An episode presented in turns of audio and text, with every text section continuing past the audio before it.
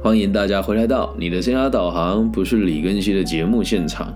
今天是我们的全新的读书会的开始，呃，要带大家阅读《为爱彷徨的勇气》哦，是由岸见一郎所著，由台湾地区的叶小燕老师翻译的一本个体心理学谈论爱情的畅销书籍。爱这种东西真的很神奇啊！那也有很多人会问我各种不同关于爱情的问题哦。那借由这本书呢，我想应该也会把它分成五十集左右，让大家更深入的理解阿德勒博士对于爱情的看法。然后经由案件一郎老师的角度出发，会变成什么样子？那如果大家也愿意的话，可以一起拿起这一本书来。那我们就开始进行读书会的内容吧。今天的内容是取材于前言的部分，叫“爱需要努力”哦。好，那就开始喽。其实生而为人的我们，对爱啊都是非常感兴趣的。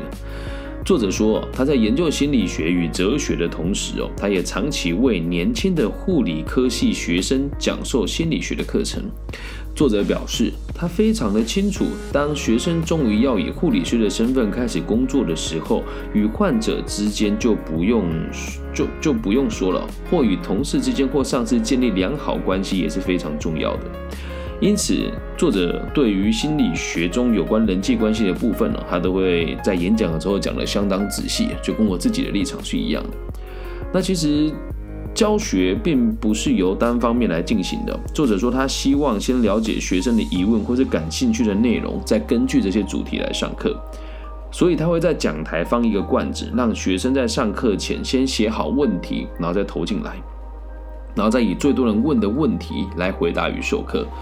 那其实，呃，问题哦，从我觉得自己不适合护理师怎么办，或是实习的时候该注意一些什么这些疑问哦。到有关性格或朋友关系等等，是十分多元且分散的。但是每一次只要跟这群学生上课，作者说就一定会有人问他关于恋爱的问题，大概会一半以上都是和恋爱相关的。而且恋爱啊，它就是一种人际关系，而且啊，与他人的人际关系没什么，与其他人的人际关系并没有什么太大的不同。我认为，要是可以借由思考恋爱的问题，进而学习到如何建立与患者之间的关系，其实也不错。于是就开始钻研这些问题了。那每次当作者在回答这些关于爱情的问题的时候，他总是会想起下面这一段与奥地利精神科医师暨心理学家阿德勒的小插曲。阿德勒博士在晚年的时候，把活动据点。迁往美国，一开始虽然没有什么工作了，但没多久就发展成一天要演讲好几场的情况。那阿德勒博士说，演讲中最常接受的提问哦，一定都是跟恋爱相关的。当时的阿德勒哦已经六十岁了，但是对他提出恋爱相关物体的人竟然还是那么多。那或许我们可以去想象，是因为阿德勒本人与现存照片中的形象不一样，说话时时面带笑容、和蔼可亲的缘故。如果阿德勒是个板着脸的可怕的学者，那应该没有人会问他这些问题吧？那回头啊学生疑问的我们呢？看起来应该也不能太严肃吧？甚至有时候学生还会丢出那种老师你应该答不出来的难题，比如说要怎么做才能跟男朋友分手啦？好，那如果从我个人的角度出发，会有想劈腿怎么办呢？我爱上有夫之妇怎么办呢？或者是我想外遇怎么办呢？又或者是我外遇被抓了怎么办之类的话题。不过大家提出的问题哦都相当诚挚，所以作者说他也是会认真仔细回答，我个人也会认真仔细回答。那从事作者说他从事心理咨商的时候，一样会有人找他商量恋爱方面的问题哦。有一天呢，我巨细靡遗的说明了有关恋爱的关系的时候，作者说他说明了恋爱关系的时候，说完话，年轻人就表示：“你在人生战场上可真是千锤百炼啊！”我看到这边的时候，这也是会心一笑，因为我在爱情世界也是千锤百炼的。那作者说，年轻人突如其来的这句话让我心头一震。换言之，自己刚刚那段解说，写实的让对方觉得他自己是身经百战的。所以，关于恋爱，用一般的论点去探究，根本是白费功夫。如果内容不够具体，实在是难以理解那到底是什么。而这一本书也打算尽可能具体的思考关于恋爱的这回事。接下来啊，我们来聊一聊为什么很少有书论及幸福的爱与婚姻哦。其实当恋爱受挫的时候，如果有好朋友可以找对方商量啊，又或者是读书的时候以恋爱为主题的书啊，看看电影啊，试着从中理出头绪，让自己摆脱眼前的不幸。所以啊，从我的角度出发啊，学生找我讨论也是一样的意思哦。阿德勒博士他曾经说过，哪里有书可以教导我们为爱与婚姻做好准备呢？谈恋爱与婚姻的书籍确实很多，不论哪种文学都会写出爱情故事，但几乎看不到论及幸福婚姻的书。哎，很有趣吧？想一想也是哦，在那个年代很少会写到这个幸福婚姻的书籍啊，现在越来越多了。只是他们写的真的是对的吗？其实就像阿德勒博士说的，只要你看看书啊，读读小说啊，看看电影啊，都会发现他们每一个作品都在描述处于困境的男女。那很奇怪，为什么市面上总是这样子的作品？哎，说真的哦，呃，以前很喜欢看这个《顺丰妇产科》啊，有看过的朋友帮我打个加一哦。他在讲的也是处于困境中的夫妻，你不会看到任何一部。剧呀、电影啊、小说啊，在讲他的爱情有多幸福，父慈有多子孝，不会都在讲处于困境之间的男女关系。那为什么这种不幸的爱情故事会大受资本市场跟一般群众的欢迎呢？阿德勒博士的解释是这样子的，他说，关于啊不幸的爱情故事之所以会那么的多。很可能是因为读者为了利用他们来形成自己的需求。哇哦，这句话非常危险哦！读者为了利用他们哦，他们是什么意思呢？在社会上啊，有些人会试图闪避恋爱或婚姻。如果恋爱完全不费吹灰之力，也绝对不会经历失恋这种惨痛经验的话，就没有道理非要闪躲恋爱或婚姻不可。反过来说，如果我们讲说恋爱它是艰难的，自己的心意怎么也无法传达给对方的话，就算有人打定主意绝对不谈恋爱，也一点都不奇怪。因为只要不表明自己的心意，打从一开始就不要爱上任何人，就不必经历失恋这种痛苦了。可是啊，我们不能无缘无故的逃避谈恋爱，必须得找个理由把这件事情正当化。于是有些人呢就会挖苦啊、讽刺啊，就说：“哎，爱情不过就这么一回事嘛。”而有些人抱持着嘲讽的态度的时候，认为喜欢一个人是一件羞耻且难为情的事情。而这样子的朋友，可能是因为过去曾经遭遇失恋的痛苦，为了避免再受到同样的伤害，所以试图远离爱情，再加上不愿承认恋爱时的不顺利。或许是因为自己也有什么问题，才不得不把恋爱本身说的毫无价值吧。那么说的人哦，就会像《伊索寓言》里面的狐狸一样，饿着肚子的狐狸看到垂挂在棚架上的葡萄，想摘下来吃，就因为葡萄位置太高，爬上去很难，就会说：“哼，葡萄肯定是酸的。”所以大部分人都不想谈恋爱。于是我们出的书，每一本书都来讲，哎呀，爱情好难呐，恋爱都让爱情很困难，就会让大部分的人想要逃避谈恋爱的这个状况的时候，可以拿出来合理化。那不幸的爱情故事也是为了相同的目的啦。阿德勒所谓的读者利用不幸的爱情的故事，意思就是利用他对爱情或者是婚姻的消极或消极的态度的正当化。其实，在后末世哦，就意识到我们现在很多人会以同志朋友或者是表达自己是同志的角度来避免爱情。我先讲哦，这个是阿德勒博士说的，不是我说的。阿德勒博士在《自卑与超越》一书里面曾经说过，同志朋友很多是因为害怕婚姻跟不敢接纳新生命的到来，所以选择成为了同志朋友。那当然，时空背景不一样，大家看到的也是不尽相同啦。不过，我们回归到根本哦。为什么那么多人会选择读这一些书、看这些言情小说？也是因为不知不觉当中，我们可以从中逃避爱情。而很遗憾的是，在小朋友读书的时候，并没有太多的限制，就导致他们在看这些东西的时候，也没有人教育他们什么是正确的，所以他们就会认为，啊，遇到坏男生很正常，谈恋爱不顺利很正常，其实也都不正常。所以呃，大部分的人会阅读这些书来把恋爱当做很困难的事情啊。那当然，有些书籍或者电影啊，会有这个所谓的 happy ending，就是快乐的结局哦。要是读过或看过有着完美结局的故事哦，说不定也会想要跟某个人谈恋爱。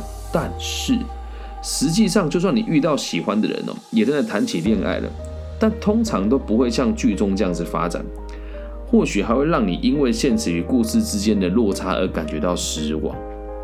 我昨天看了那个迪士尼的《曼哈顿奇缘二》，我觉得实在太妙了。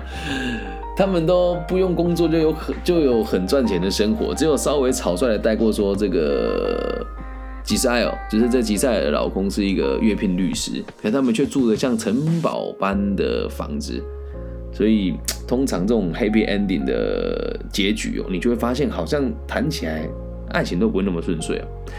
但如果是与现实角度相差甚远的灰度未来的故事，就另当别论了。应该会有人很向往这种情节吧？而那样子的故事之所以受欢迎，其实原因和不幸的爱情的故事基本上相同。因为每一段故事或是每一本小说里面所描绘的男女生活的生活都是理想化的，很有趣吧？你不会认真的去探究这个男女男主角跟女主角的工作到底是什么？不会，他们甚至就不用吃饭、不用工作都可以过一辈子的，非常莫名其妙。由于他们所编织的爱情故事啊，与现实的落差非常大，便成为了将现实生活中遇见所有的人都从恋爱或结婚中的清单中剔除的手段，并因此大受欢迎。换言之哦，要达到目的，只需要编造出浪漫而理想化或无法到手的爱情就可以了。嗯，其实这一段哦，在我读阿德勒博士的这个《自卑与超越》当中也有提到啊。所以，我们一开始讲这么艰深的东西，我怕大家会很难以接受。但是，本节目就是秉持着让大家对爱有健康的认知，同时可以在未来为自己的爱情还有行为负责。所以呢，就请大家耐住性子听我们把它说完吧。那这本书基本上在写的时候，作者说他是想要送给苦恋中的每一个人呢。就像我今天做这个节目，也是想送给每一个苦恋当中的朋友。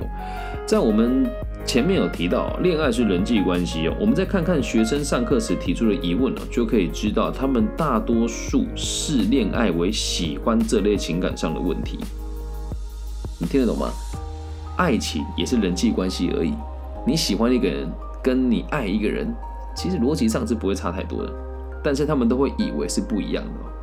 但我会在开始就说明了，喜欢这种情感啊，不过是恋爱的起点。哦，听懂吗？我因为喜欢他，才有可能恋爱嘛。所以喜欢只是一开始哦。那么喜欢跟恋爱，还有跟朋友相处，其实逻辑上都是一样，只是距离不一样。后面会跟大家做说明哦。即使你心里喜欢对方，一旦吵了架，或者虽然还没有到吵架的地步，却已经出现到无法顺利沟通、不大明白对方感受、自己想法难以传达给对方的这种情况的时候，两个人的爱情就已经不存在了。恋爱啊，并不是向喜欢的对象表白了以后，了解到对方也喜欢自己，像自己喜欢他一样，就能够功德圆满。这一开始都是这样，你喜欢他，他喜欢你嘛，这是个，但这只是个开始啊。但这只是个开始啊，所以本书也会站在爱人被爱、准备爱跟被别人不爱的这个角度来让大家理解到底什么叫做爱。就算我们能够确认双方的彼此的心意，也开始了交往，一旦在想法上或感受上有出入，或者是其中一方甚至是双方都将注意力转向他人的时候，那么一开始那个像火一样热的情感将急速冷却。一开始交往的时候，两个人怎么看都顺眼呢？恋爱所带来的一切都是喜悦的。但是随着相处而理解对方，你心里面的痛苦就越来越多。你就会发现，恋爱所带来的，与其说是欢乐，还不如说多数都是痛苦。就某种意义来说，不曾在恋爱上受挫的人，一定不会拿起这本书，也不会听我们这一集。因为如果你的爱情世界是很顺利的话，你不需要探究什么是爱呀。此外啊，即使曾经受挫却依然保有自信的人，应该也都会觉得很快就有下一段爱情会来临吧。这样子的人，应该也不会听我们的节目，也不会看这一本书吧。所以哦，我们这本书的设定，还有我这一期的节目的受众。除了曾经在恋爱当中遭受痛苦的朋友，或者是因为过分害怕再次再尝到苦果而远离恋爱的人，还有目前因为与恋爱或结婚对象关系不佳，或是饱受煎熬的朋友们，听我们的节目跟看这本书，就是你最好的选择之一了。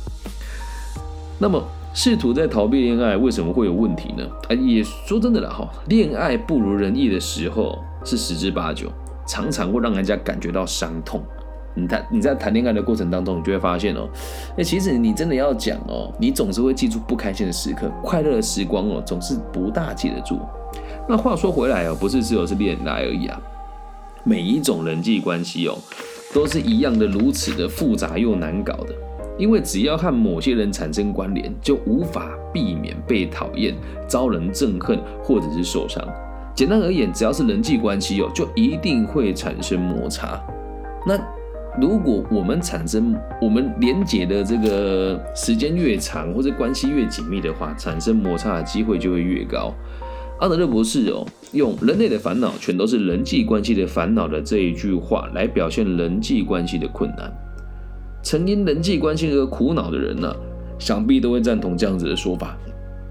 哦，像我们现在直播内容，就有人说他刚分手，诶，那这本书就非常适合你。还有这一期的节目跟接下来要进行的这个带状节目呢，就非常适合你了。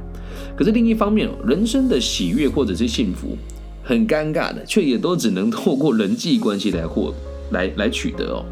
明明早就碰过了不知道多少的钉子，心里想着再也不要喜欢任何人，但过一阵子又发现自己又爱上了某个人。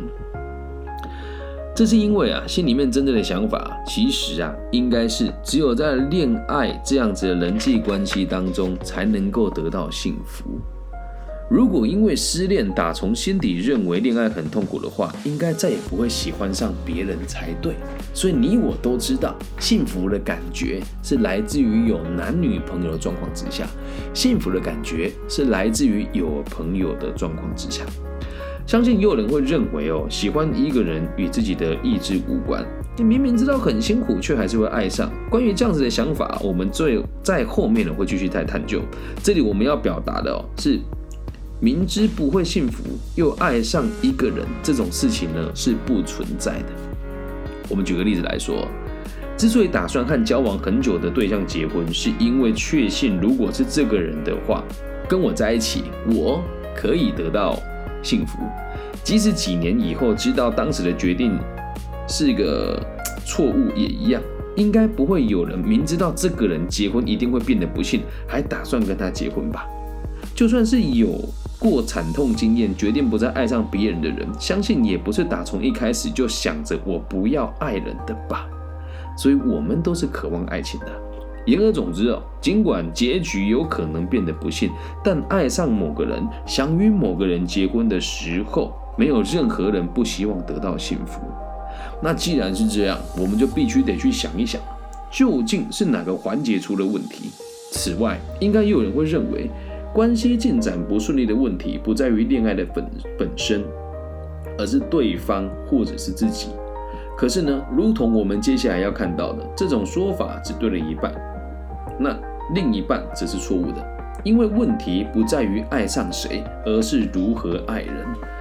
我当初看到这边的时候，我觉得太扯了，意思是爱上谁不重要，而是我如何爱人才重要，也就是重点在于爱的方法。而不是被爱的方法。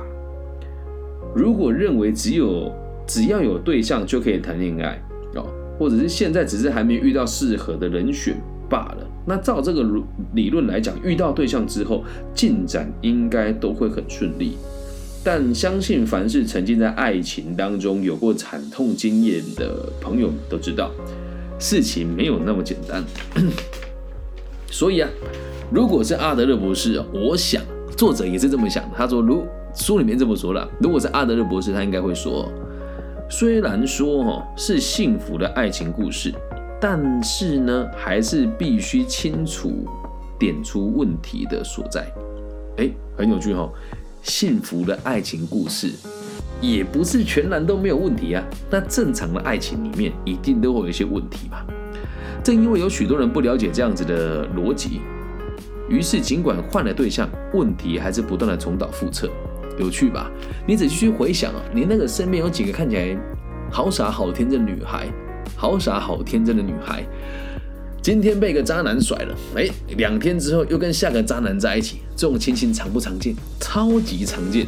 话虽如此哦，也不是了解问题在哪里排除之后就可以让爱情顺利进展。其实看起来，大多数的人对于怎样的关系才合乎理想，并没有去想象它。如果心中缺乏相关的想象，即使眼前的问题排除了，还会出现其他的问题，导致无法建立良好的关系。我们可以简单理解啊，过去我们看到所有的关于爱情的论述啦，或者是这个电影也好，影视剧也好，都没有告诉大家如何克服爱情，而是我们都看着一个人做一个非常不可能的决策，然后跟一个很理想的人谈了一段恋爱。所以，如果你可以想象出一个什么样的关系才叫良好的这个概念的话，那么即使从现状来看哦，两个人的关系距离理想还很遥远，还可以努力去接近。所以，还是围绕在目的论之上。在谈恋爱的时候，或者是在爱的爱情的开始以前，你得先要有一个逻辑：是什么样子的关系叫良好？什么样子的关系叫真正的爱？什么样子的关系是我自己可以接纳的？同时，能付出那样子的努力哦，也可正作为两个人关系良好的明证。怎么样，很有趣吧？连谈恋爱都有目的性啊！老实讲啊，谈恋爱、跟谈判，还有和朋友相处，最怕的是什么？最怕的是你们两个没有共识，这真可怕的事情啊！最怕的是你们两个没有共识。又或者是在争论的过程当中，忘记了你原本要的是什么，这一点是相当要命的。所以呢，本书首先要先探究的事情，你的恋爱为什么不会幸福？问题出在哪里？其次呢，要看看有关结婚和孩子出生时会面临的难题有哪一些，而接着除了阐明所谓爱人是怎么一回事的以外呢，在最后还要具体思考对其他人付出爱的时候该怎么做。透过阅读这本书跟倾听我们的节目，我们会了解到，爱的问题其实不在于对象，也就是说，相较于遇见谁要爱谁，我们更需要思考的是如何去爱。就这个层面的意义而言呢，我认为这是技术的问题。因此，论述的时候，我并不打算只将心思放在男女之间的恋爱之上。我们都知道，就是这本书的作者叫做岸见一郎哦，他所专攻的是古希腊的哲学。但大家可能不知道，柏拉图的对话篇中论述关于的爱哦，其实指的是同性爱。由于爱的问题不在于对象，而是技术，也就是爱的方法，所以异性恋和同性恋所依据的这个对象产生的区分根本就不是问题。你学会了这套技术之后，不管你是同性恋还是异性恋，你都可以为爱引刃而解。那你也可以看到，其实这也是一个机会教育啊，跟大家分享。阿德勒博士之前讲，同性之同性恋的爱，同性之爱是为了避免爱情可以为自己，可以为彼此负责。但本书的作者认为，我们爱人是一种方法，所以用阿德勒博士所提出的爱，也是可以解决同性之间的爱的。不过从我的角度出发呢，嗯，我会认为我也很认同这个案件老师的看法。但如果从根本上的逻辑呢，我还是比较偏向于阿德勒博士的立场多一点点的。不过这是题外话了。所以最后跟大家分享，恋爱哦，并不是只要有对象就可以，不是那么简单的事情。即使邂逅了某一个人，还是有可能因为交往不顺利而分手。想要维系彼此的关系，我们都必须得努力，而且这样子的努力是为了让两个人的关系可以更加融洽。也可以说是为为了获得喜悦而努力。想当然尔了，恋爱并不是年轻人的特权，即使是长久以来生活在一起的伴侣，也千万别让恋爱成为仅出现一次过的小插曲。很多人呢，婚前热恋如火，婚后呢，每天内心都在发火，这不是一个健康的状况。所以即使你是老夫老妻了，通过这本书，或许也可以唤醒你当时对你的另外一半的热情跟热恋，又或许可以找到正确的方法谈恋爱。所以除了年年轻人以外，如果能够让每个年代的人都掌握到这样子的诀窍，让双方的关系更胜于以往，那就是我们这一期的节目跟这个这一本书存在的价值啦。以上就是这一集读书会的前言的内容哦。那么最后跟大家补充一下我个人的想法，啊，爱情啊，真的没有对的人，只有对的方法。所以应该要这么说，以我现在的状况跟我个人的认知哦，我有能力选择爱每一个我想爱的人。哎，这个说法你你琢磨琢磨哦，我有能力去爱每一个我想爱的人，包含有老公的女孩，包含单身的女孩，甚至包含她是同志朋友的女孩。你说，哎？老师，你讲的这些人，他们不会喜欢上你吧？你说的对，你说的对，他们不会喜欢上我。但是，他们喜不喜欢我，跟喜不跟我喜不喜欢他，没有什么太大的关联吧？那如果我喜欢他，本来就应该由衷的希望他开心啊。我知道，我知道，很多人都会认为这样子的想法很荒谬。但是读完这本书以后，你就会理解为什么我们会这么说了。爱一个人是需要技术的。懂吗？所以在书里面呢，第一章会跟大家说为什么恋爱没办法带来幸福啊，然后第二章呢会跟大家讲结婚和生小孩育儿的困难在哪里，第三章会再告诉大家爱一个人是怎么一回事，第四章会直截了当的告诉大家获得幸福的技术是什么，然后最后呢会让大家知道我们到底为了什么而爱。有趣吧？会很有别于大家过去看到的坊间谈论爱的书哦。呃，在做这一集的时候，其实我前两天还特别去了一趟诚品书局，在台湾最大的书局哦。它的畅销榜上涨的书都让我觉得很莫名其妙。有一本书哦，就说什么呃，经济独立的女人如何谈论爱情啊，或者是呃，女人如何让自己自强啊，就是或者是这个我是高敏感族群，我该怎么谈恋爱？这些想法其实都是错误的。哎，还是回到那一句话，不能讲它错误，只是现代或者是主流媒体一直以来的主流媒体哦，关于爱情的阐述都是困难的，都是得牺牲的，要不然就是站在说什么，哎，女性都会被婚姻给吞噬等等这样子的言论哦。那也希望我们的节目的存在可以让大家知道，其实爱的方法很多元。那即使主流或者大众在爱得不到。在爱情世界得不到太多的慰藉，那希望透过我们节目的推广，也可以让大家知道到底什么叫做爱。那最后就先跟大家分享啊，这是每一次我上爱情课程最后都会讲的一句对白，我也会尽可能的在每一次的节目之后的最后提醒大家，也希望大家每次听完这个带状节目，最后都可以跟我一起念这一句话。好，那念完就结束喽。我念一次，你念一次，爱。就是丰盈了自己以后，再去饱满别人，这样能够理解吗？希望大家都可以透过这一次的读书会，寻找到自己的真爱，或者是可以和你身边的这个伴侣哦，过得更开心、更幸福。我爱你们，大家晚安。如果你也喜欢我的节目的话，请你帮我分享、按赞加订阅。假设你也有你也有想要看的书，自己看不下去，可以留言告诉我，我会告诉你这本书怎么样，然后再决定要不要为它做一集带状的节目分享给大家。感谢大家今天的收听，大家晚安，我爱你们。如果喜欢我的节目，想要捐款给我的话，不管你在世界哪一个角落，提供各种账户的捐款管道给大家，五块十块不嫌多，五万十万也。不嫌少，我爱你们，大家晚安，拜拜。